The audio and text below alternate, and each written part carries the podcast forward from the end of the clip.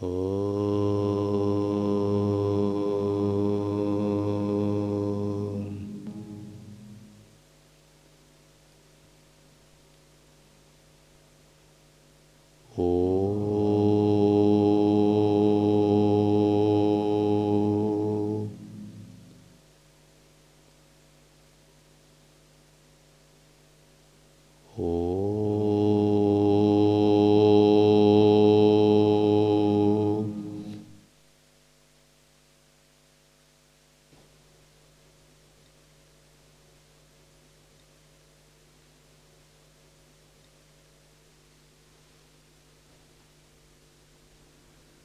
Текст Йога Васиштха.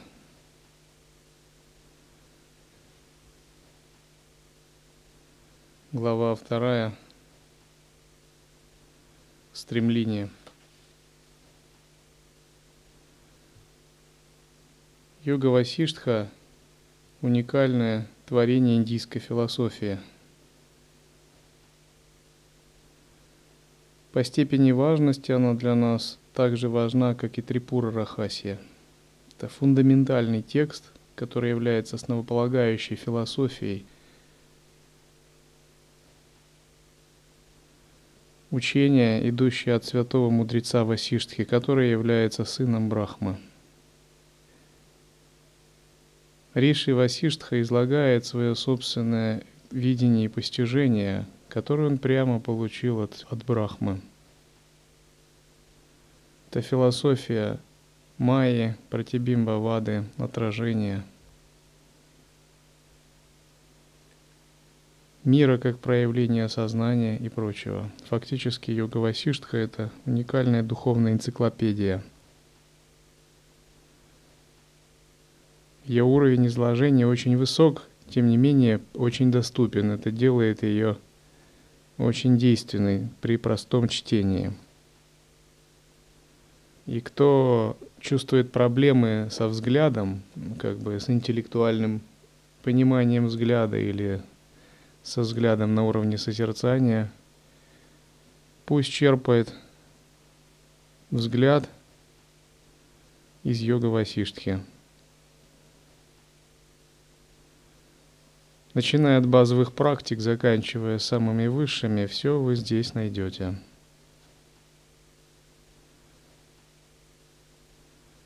Йога Васиштха начинается с того, что мудрец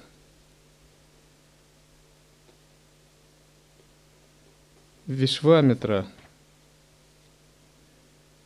пришел к царю Дасарадхе.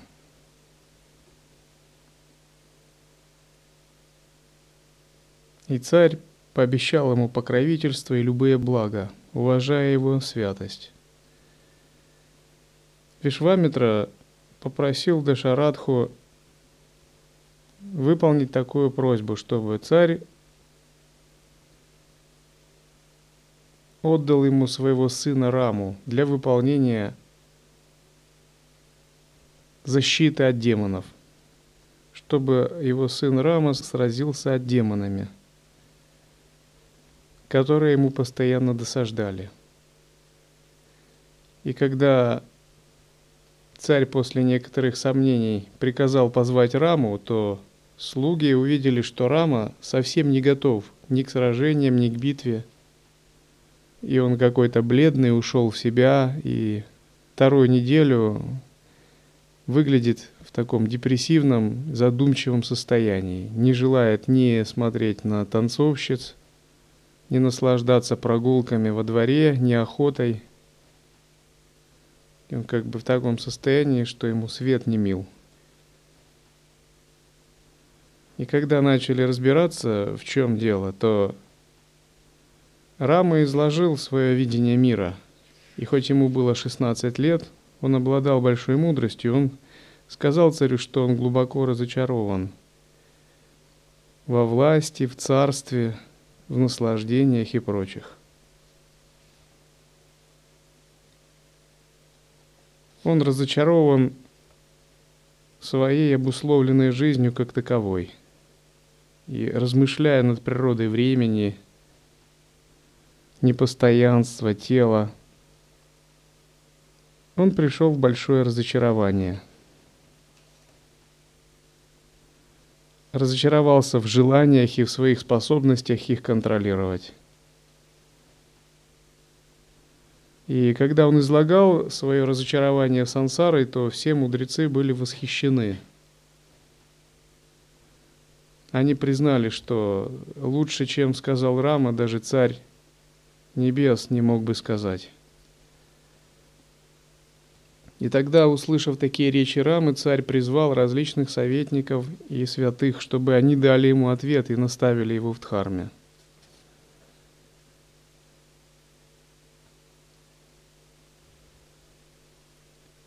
Тогда пришел Васиштха, и Васиштха начал наставлять Раму.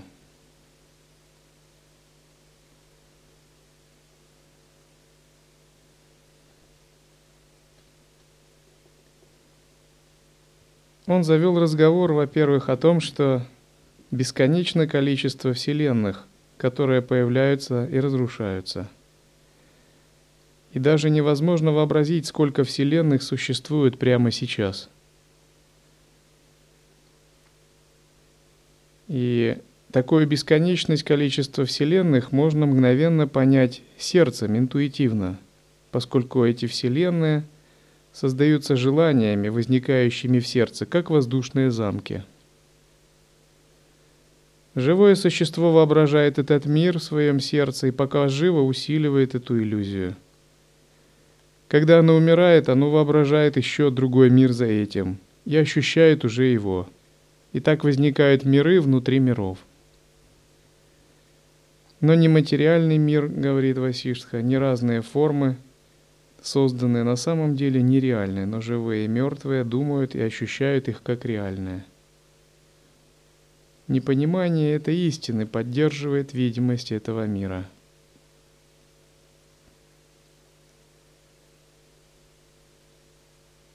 И разговор о вселенных э, Васиштха завел с Рамой по такой причине, что перед этим он ему рассказывал про Вьясу, историю Шуки, который, как известно, из Мокшадхармы и Махабхараты является отцом Шуки, и как Шука достигал просветления.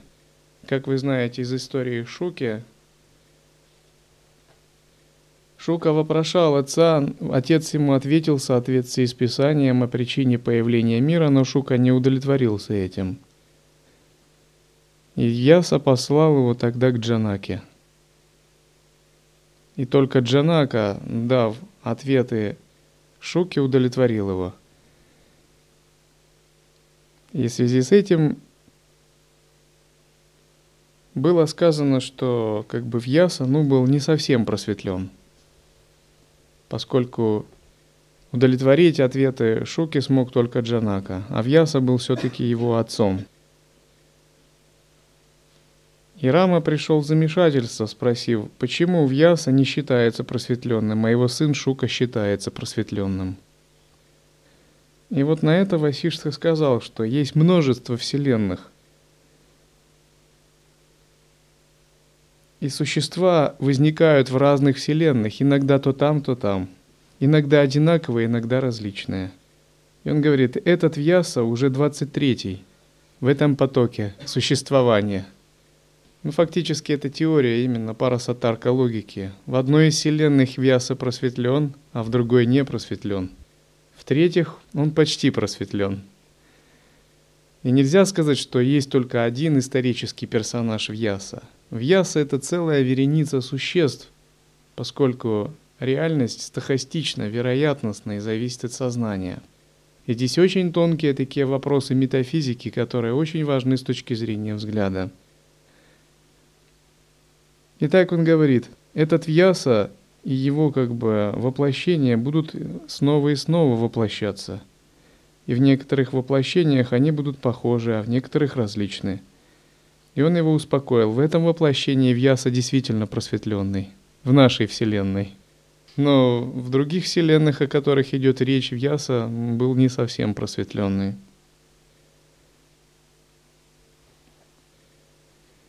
И далее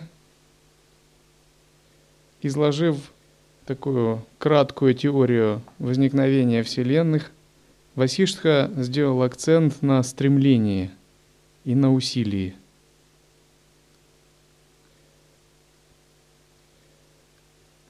Итак, Вьяса сказал, что в этом мире достичь чего-то можно только собственными усилиями. И когда что-то не, не удается, то причины надо искать в недостаточных усилиях. И Васишта сказал, что это очевидно, и то, что люди называют судьбой, дайва, есть выдумка, и никакой судьбы нет. Это очень радикальная точка зрения Васиштхи, поскольку часто люди слишком много значения придают карме и судьбе, дайве. Но Васишка занимает более высокую точку зрения. Он говорит, собственные усилия – это те умственные, словесные и физические действия, которые делаются в соответствии с наставлениями упадешей, мудреца, хорошо знающего Писание и, разумеется, свой ум прежде всего – только благодаря таким усилиям Индра стал королем небес, Брахма стал создателем, все остальные боги и полубоги оказались на своих местах.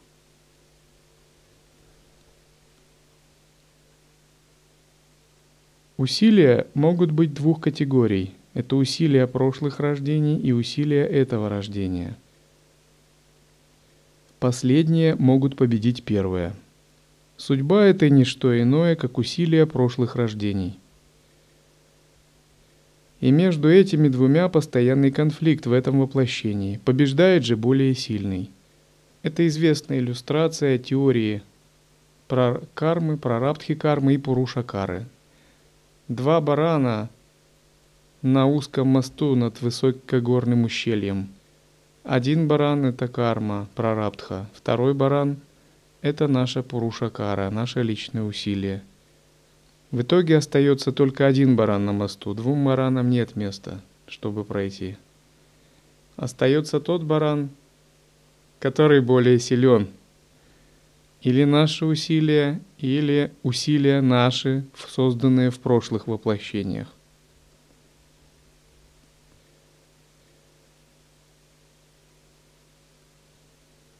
Далее Васиштха говорит, что бывают усилия другие, они не соответствуют священным писаниям. Эти усилия возникают из непонимания.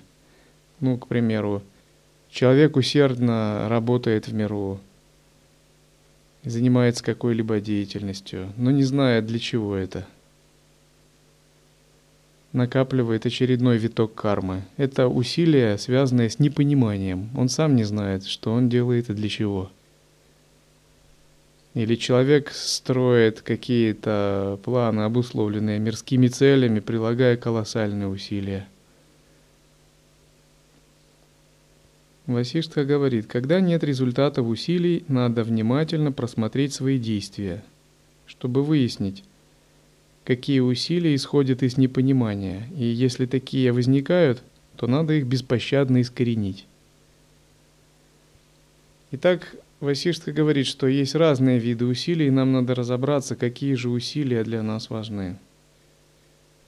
Усилия, которые исходят из непонимания, это заблуждающаяся кармическая деятельность, которая связывает человека. Это любые действия, которые делаются из бессознательного состояния. Когда мы не понимаем обстоятельства, нет осознанности – не понимаем причины следствия, не проявляем должной внимательности к действиям, все это бесполезное, ненужное усилие. И чем больше мы их прилагаем, тем больше мы запутываемся.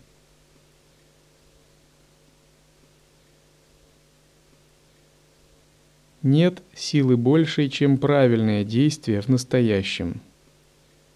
Поэтому надо, стиснув зубы, прилагать усилия, победить зло добром и судьбу усилиями в настоящем.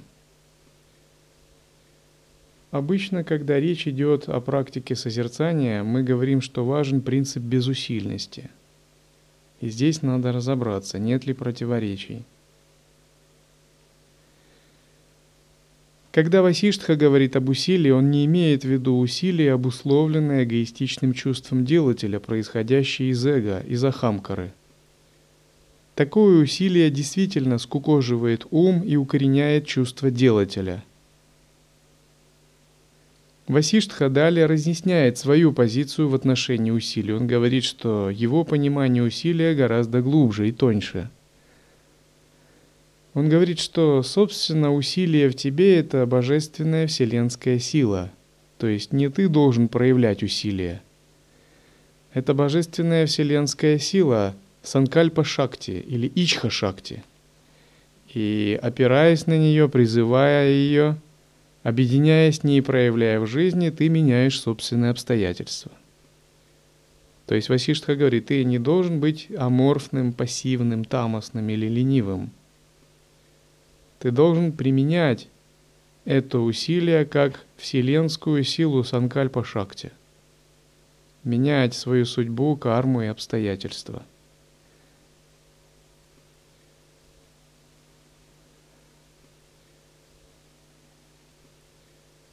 Васиштха говорит, ленивый человек хуже осла. Никогда нельзя поддаваться лени. Надо стремиться к освобождению, видя, как жизнь уменьшается с каждым мгновением. Не надо купаться в чувственных наслаждениях, как червь в навозе. Какая сила в таких простых наставлениях? Хорошо себе вспоминать, когда медитируешь, и возникает лень или желание соблазняют. Далее Васиштха говорит – тот, кто говорит, что такова моя судьба, я не могу ей противиться, безмозгл, и его покидает удача. Собственными усилиями добудь мудрость, и потом пойми ее. Собственные усилия оканчиваются пониманием сущности –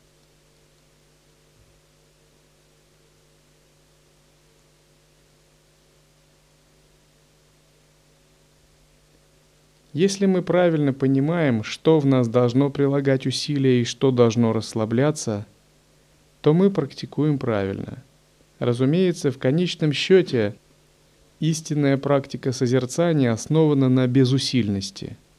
Но эта безусильность сама по себе, она не аморфна, не пассивна, не тамостна и не ленива. Она может проявляться очень деятельно, активно, и она обладает колоссальной силой трансформации. Вопрос в том, что это усилие больше не исходит от нашего эгоистичного видения, чувства делателя и делания, картритвы и карты. Она исходит из нашего глубинного состояния единства с Абсолютом, где уже становится творческой силой Брахмы.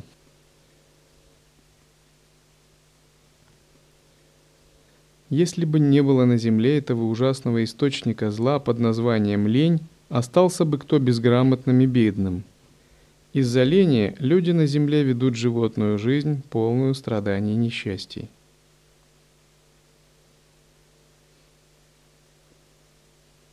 Часто мы, не усвоив должным образом понимания безусильности, можем действительно его путать с ленью – и можем думать, о, что-то у меня сегодня не идет, не идет у меня это.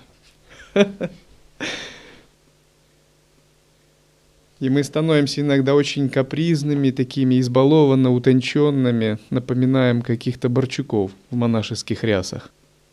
Я скажу так, что ну не красит такой подход монаха. Монах, особенно начинающий, он прежде всего духовный воин – идет, не идет, а иду вперед. Потому что если не усвоить такое бескомпромиссное отношение к дхарме, то а если в таком молодом возрасте не идет, потом не пойдет вообще никуда. И здесь надо всегда однозначно занимать такую позицию вира Абхава и вира йогина. Идет, не идет, а практиковать нужно и идти вперед. Разумеется, это прежде всего относится к тому, что мы можем легко делать. От нас не требуется входить в самадхи. Какие-то простые вещи. Мы можем утром подняться и пробежать на зарядку. сделать служение хорошо и качественно. От нас не требуются какие-то запредельные вещи.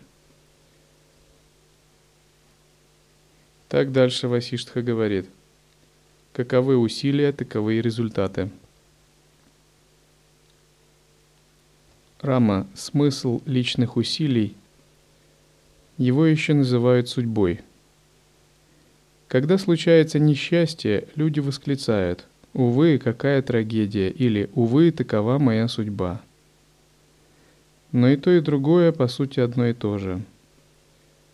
То, что называют судьбой или Божьей волей, просто результат прошлых действий, личных усилий в прошлом – Настоящее бесконечно более могущественно, чем прошлое. Только полные глупцы удовлетворены результатами своих прошлых усилий, которые они называют Божьей волей, и не прилагают никаких усилий в настоящем. Это очень непростые вопросы о свободе воли и души и соотношении божественного проведения и воли души. Васиштха занимает очень высокую позицию, которую следует понять, чтобы не ошибиться. Васиштха говорит, что Бог, Абсолют, разворачивая свои игры, не прямо их разворачивает, а он как бы делегирует полномочия душам, он им дает свободу воли, дает личную собственную волю. И именно через их личную собственную волю Вселенная разворачивается – как бы он им позволяет быть властно-волевыми операторами в своей мандале. Он их не делает марионетками, жестко программируемыми. Он им дает возможность вероятностности. Это подобно тому, как если бы талантливый программист создал виртуальную реальность и населил ее цифровыми копиями. И он мог бы давать команды цифровым копиям, идти вправо, направо, идти туда, делать то, но, будучи гением, он наделил их искусственным интеллектом, свободой выбора и предпочел за ними наблюдать, как они сами обучаются и принимают решения. Это более высокий уровень виртуальной реальности. Это уже сложная самоорганизующая система, обладающая свойствами непредсказуемости, вероятности, стохастичности. Именно примерно таким образом строится Вселенная – и поэтому на определенной стадии живые существа, наделенные самосознанием, наделяются собственной волей. Но когда речь идет об их собственной воле, это именно божественная воля в них играет. Через них играет божественная воля, именно используя их собственное индивидуализированное самосознание. В конечном счете, даже воля человека – это именно божественная воля. Тем не менее, эта божественная воля – как бы личный инструмент в руках каждого человека. Васиштха говорит, если ты видишь, что твои усилия в настоящем иногда не приносят результатов, ты должен понять, что твои усилия сейчас просто слабы и недостаточны. Слабый и неумный человек видит руку провидения в том, что ему встречается сильный и могучий враг и уступает ему. Другими словами, человек духовно слабый видит в этом Божье наказание, фатум, рок, перст судьбы и отступает. Человек, обладающий большей духовной силой, способен менять судьбу, отменять старые законы – словами Наполеона, хоть он и не авторитет для нас. Если есть законы и обстоятельства, то их можно отменить с помощью новых законов и обстоятельств. К примеру, был такой основатель боевых искусств Масута Суаяма, который, прежде чем создать свой стиль кёкусинкай карате, прошел очень много испытаний и трудностей. Одно время он жил в горах. И босиком по снегу подымался на горные вершины и там тренировался. Разбивал руки в кровь и практиковал ужасающую тапасью. Но зато, когда он спустился с гор, он начал побивать всех мастеров разных школ в Японии, без разбору. пятый дан, черный пояс, шестой дан, седьмой дан. И все главы всех школ боевых искусств были побеждены им. И остался только один, как бы, надежда всей в Японии, мастер седьмой дан, выше него никого не было. И он решил сразиться с этим Масутасу Яма, которого считал выскочкой и которого не считал серьезным мастером. И основанный им стиль не считал чем-то серьезным. И он презирал его, потому что Масутаса Аяма был корейцем. А Япония всегда относилась к корейцам как второсортной нации, считая, что у них культура более высокая. Но когда они встретились перед поединком, он увидел, что Масутаса Аяма не боится его. И он спросил, что ты хочешь, чтобы я сделал с твоим телом после твоей смерти? Масутаса Аяма даже не дрогнул, он сказал, ты всего лишь очередная гора, на которую я должен скарабкаться.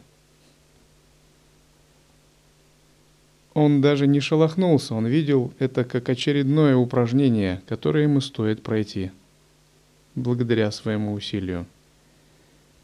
Впоследствии Масута Саяма не имел соперников среди людей, он сражался с быками, тиграми.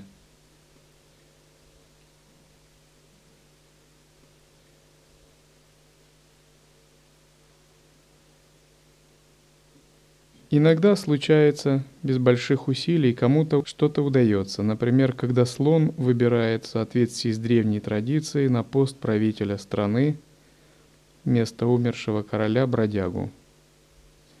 Но, несомненно, это не случайно, а результат усилий бродяги в прошлых жизнях. Иногда случается, что град побивает урожай крестьянина – Несомненно, сила града была больше, чем усилия крестьянина, и крестьянин теперь должен больше стараться. Мудрый, конечно, должен различать, что возможно достичь личными усилиями и что невозможно. Однако было бы глупостью относить это к чему-то внешнему и говорить «Бог посылает меня в рай» или ад, или «Судьба, как что-то независимое от меня, заставляет меня делать то или это. Таких глупцов следует сторониться. Васиштха говорит, что у Бога в тебе нет иной воли, кроме твоей собственной. Поэтому именно ты сам как эманация Бога и являешься оператором своей судьбы.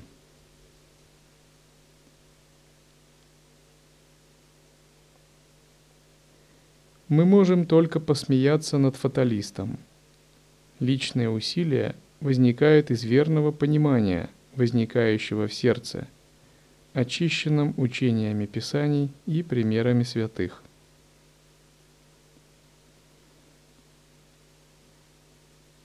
Когда мы упражняемся в созерцании, мы применяем тонкое усилие в созерцании – Затем это тонкое усилие является своего рода оковами, и оно начинает мешать.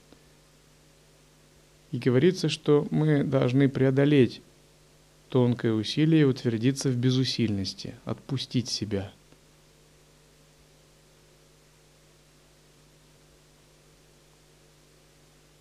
Здесь уходит эгоистичное усилие, и остается санкальпа шакти или ичха шакти – которое мы уже открываемся и проявляем для трансформации себя, судьбы и мира.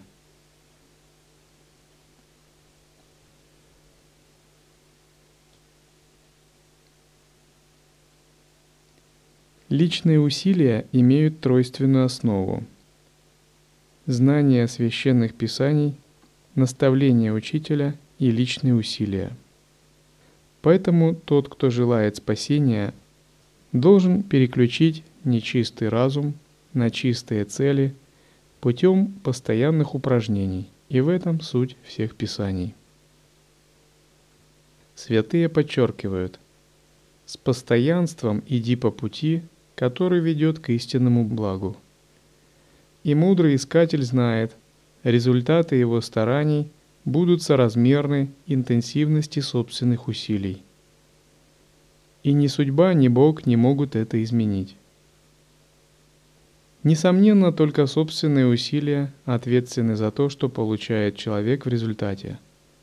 Если он вязнет в печалях, окружающие для утешения говорят, что такова его судьба.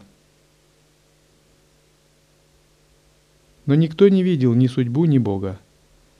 Но все непосредственно наблюдали, как хорошие или плохие действия приводят к хорошим или плохим результатам – Судьба или божественное вмешательство из-за частого повторения многими рассматривается как истина. Но если бы Бог или судьба предопределяли бы все во Вселенной, имели ли действия даже праведные хоть какое-нибудь значение, и можно ли было бы кого-нибудь чему-нибудь научить? В этом мире все действуют, кроме трупов, и эта активность приводит к соответствующим результатам – Когда люди используют выражение «судьба толкает меня на что-то» только для самоуспокоения, это неверно. Итак, он говорит, Рама, этот мудрец Вишваметра узнал то, что знает своим трудом, и все мы тут достигли самоосознания только своими собственными усилиями.